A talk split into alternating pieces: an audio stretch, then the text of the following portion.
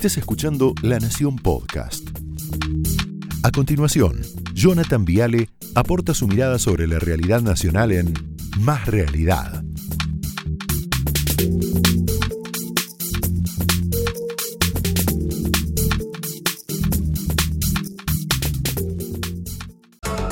Buenas noches, bienvenidos, ¿cómo les va? Ahí está Roberto de gran equipo. A ver, ¿cuál era el punto débil que tenía Aquiles?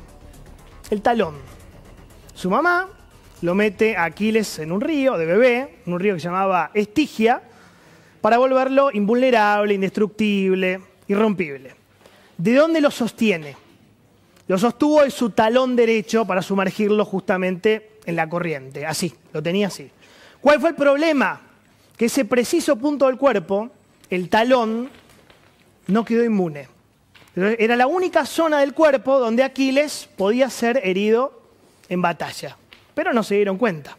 Pasaron los años, Aquiles creció, nadie se dio cuenta. ¿Cómo muere Aquiles en la guerra de Troya? Le clavan una flecha envenenada en el talón.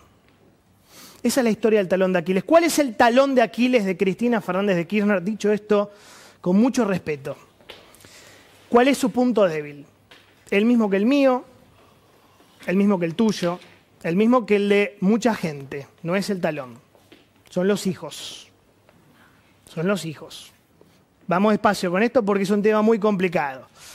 Dijo en las últimas horas Leandro Báez, el hijo menor de Lázaro. Y atención con esta frase. Florencia no tiene fueros como máximo. Por eso ahora lo defienden a papá. Te traduzco esto. Durante ocho años, el kirchnerismo no habló nada de Lázaro Báez. De golpe, una vez condenado, salieron todos a defenderlo, a papá Lázaro. Incluso Parrilli aventuró un fallo racista porque Lázaro es de piel morocha y una imbecilidad. Bueno, ¿por qué ahora lo defienden y antes no? Porque Cristina, como dijo Lucas Morando el otro día, se percató de algo muy grave para ella. No solo condenaron a Lázaro 12 años de prisión por lavado de activos, sino que también condenaron a todos sus chicos, sus hijos. Nueve años para Martín Báez, cinco años para Leandro, tres años para Luciana Báez y tres años para Melina Báez. Atención, razonamiento inconsciente que hace el entorno de la señora vicepresidenta. Epa, este es un mensaje para mí y para mis hijos. Si están condenando a los hijos de Báez, también pueden condenar a Máximo de Florencia. Problema, Florencia y Máximo Kirchner están procesados en las causas OTESUR y los sauces. Y este año, 2021, debería comenzar el juicio oral, a menos que haya una super mega cuarentena de vuelta. ¿Tiene razón el hijo de Báez? Sí. Máximo Kirchner tiene fueros porque es diputado nacional y no puede ser arrestado. Florencia Kirchner no tiene fueros. ¿Se dan cuenta de lo que está pasando acá? Esta es la explicación del miedo, el nerviosismo. ¿Qué dijo Veraldi? Mirá, ponelo el abogado de Cristina en grande. Carlos Veraldi. El punto que más le duele a Cristina es que se hayan metido con Florencia. Lo de Máximo es distinto porque él se dedica a la política. Y en esta misma línea, ustedes van a recordar, yo lo recuerdo el día que la vicepresidenta se pone muy nerviosa, se quiebra, yo lo recuerdo muy bien, hablando de la salud de su hija. Mira. Y lo de Florencia también fue una, cosa muy dura. Es, es, es, muy dura, es muy dura para mí todavía. Porque además eh, no está él tampoco, que solo es su padre, y, y yo me siento responsable. Entonces, bueno.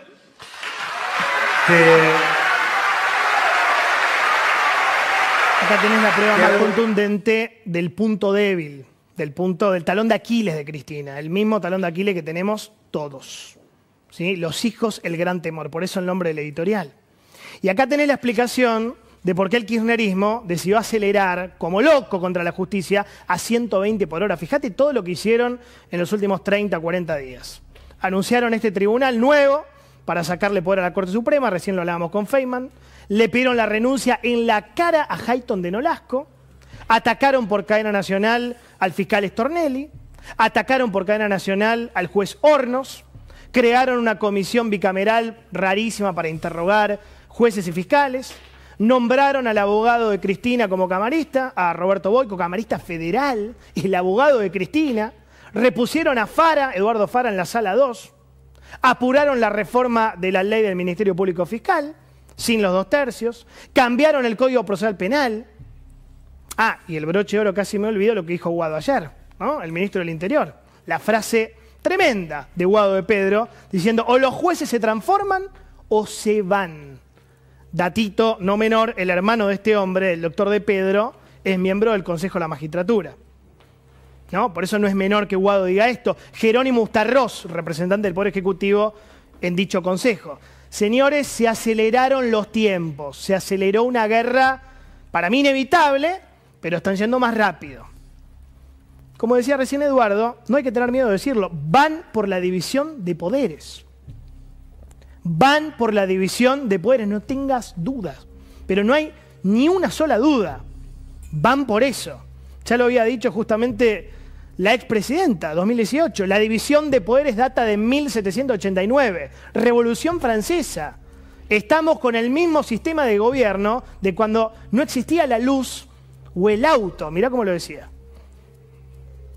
Esta forma de organización de gobernanza del mundo occidental data de 1789, porque esta división entre poder judicial, poder legislativo y poder ejecutivo data de 1789, de la Revolución Francesa, una sociedad, un país con tres poderes y uno de los cuales además es vitalicio como el poder judicial, rémora de la monarquía, rémora de la monarquía, si las hay. ¿Qué quiero decir con esto? Que estamos con el mismo sistema de gobierno de cuando no existía la luz eléctrica, ni el auto. Es increíble este discurso. Este es el pensamiento más puro, más genuino, más descarnado de Cristina Fernández de Kirchner. La división de poderes atrasa. No les gusta. La esencia del sistema republicano, no lo soportan, no quieren límites, no quieren contrapesos, no quieren equilibrio de poder, no lo aguantan, no quieren un poder judicial independiente. Lofer, lofer. Por eso la frase, vamos por todo, encaja perfecto. Esto vamos por todo es todo, ¿eh?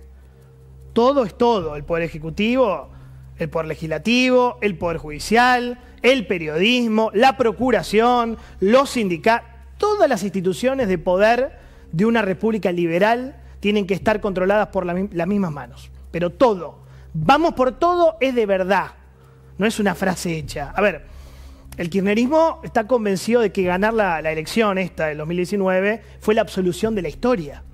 ¿Sí? ¿Cómo es el razonamiento que hacen? Nos votó el 48%, ganamos en primera vuelta, somos inocentes, Jaime no se robó la plata, Vudú no se robó Chicone y Baez no lavó dinero. Cristina Kirchner es inocente porque ganamos. Entonces, en diciembre 2019, ella dice, a mí me absolvió la historia. A mí me absolvió la historia. Y eso te da derecho a ir contra todos aquellos que la sigan investigando. Estornelli, Mari Juan, Hornos, Irursum, Tayano y la Corte Suprema. Te doy este adelanto que lo charlaba recién con Eduardo. ¿Cuál es el gran truco? Van a licuar la Corte, la van a hacer pelota. Van a hacer pelota la Corte Suprema de Justicia. Es así. No tienen mayoría de dos tercios, para hacerles los juicios políticos a cada uno, a los integrantes de la Corte. Solución, crear un tribunal nuevo con 24 o 25 miembros, uno por cada provincia, más un representante justamente del Poder Ejecutivo. El dato es, el oficialismo gobierna 17 de las 24 provincias argentinas, el peronismo. Conclusión, adivinen lo que va a pasar con este Tribunal Federal de Garantías. Va a terminar siendo una corte oficialista, va a terminar siendo una nueva mayoría automática. ¿Quién lo había adelantado esto hace dos años? El intendente de Areco, ultra kirchnerista, Paco Durañona. Mirá. Y los miembros de la Corte tienen que ser militantes nuestros, no acomplejados que cuando llega el momento de la edad de jubilarse se vayan y abandonen el cargo. Los nuestros, los militantes nuestros, que sabemos que van a defender jurídicamente los intereses del campo nacional y popular. Bueno, dicho y hecho, señor Durañona, impresionante. Se le cumplieron sus deseos, muy bien, lo felicito. Porque usted fue el precursor de esta idea. Una corte con militantes nuestros que defiendan los intereses del campo nacional y popular. O sea, que defiendan a Cristina y a su familia. El verdadero personal estratégico de la nación. Opiniones libres, hechos sagrados. Señores, bienvenidos, vamos. Para que esto no pase, lo que estaba contando Demetrio recién, que el juez Ramos Padilla siga con la causa, tomemos lugares, lo que sea, la Suprema Corte, la carnicería, la puerta, la Casa de Gobierno, las catedrales, todo, cada uno que se le ocurra algo, y no nos vayamos hasta que no se comprometan a decir que el juez Ramos Padilla sigue con la causa. Está en nuestras manos, compañeros. Tomemos los lugares, lo que sea necesario. Hasta el jueves que viene. Hasta el jueves que viene. ¿Cómo les va? ¿Cómo andan? Bienvenidos. Esto fue Más Realidad, un podcast exclusivo de La Nación. Escucha todos los programas de La Nación Podcast en www.lanacion.com.ar. Suscríbete para no perderte ningún episodio. Estamos en Spotify, Apple Podcast, Google Podcast y en tu reproductor de podcast favorito. Seguí escuchando La Nación Podcast.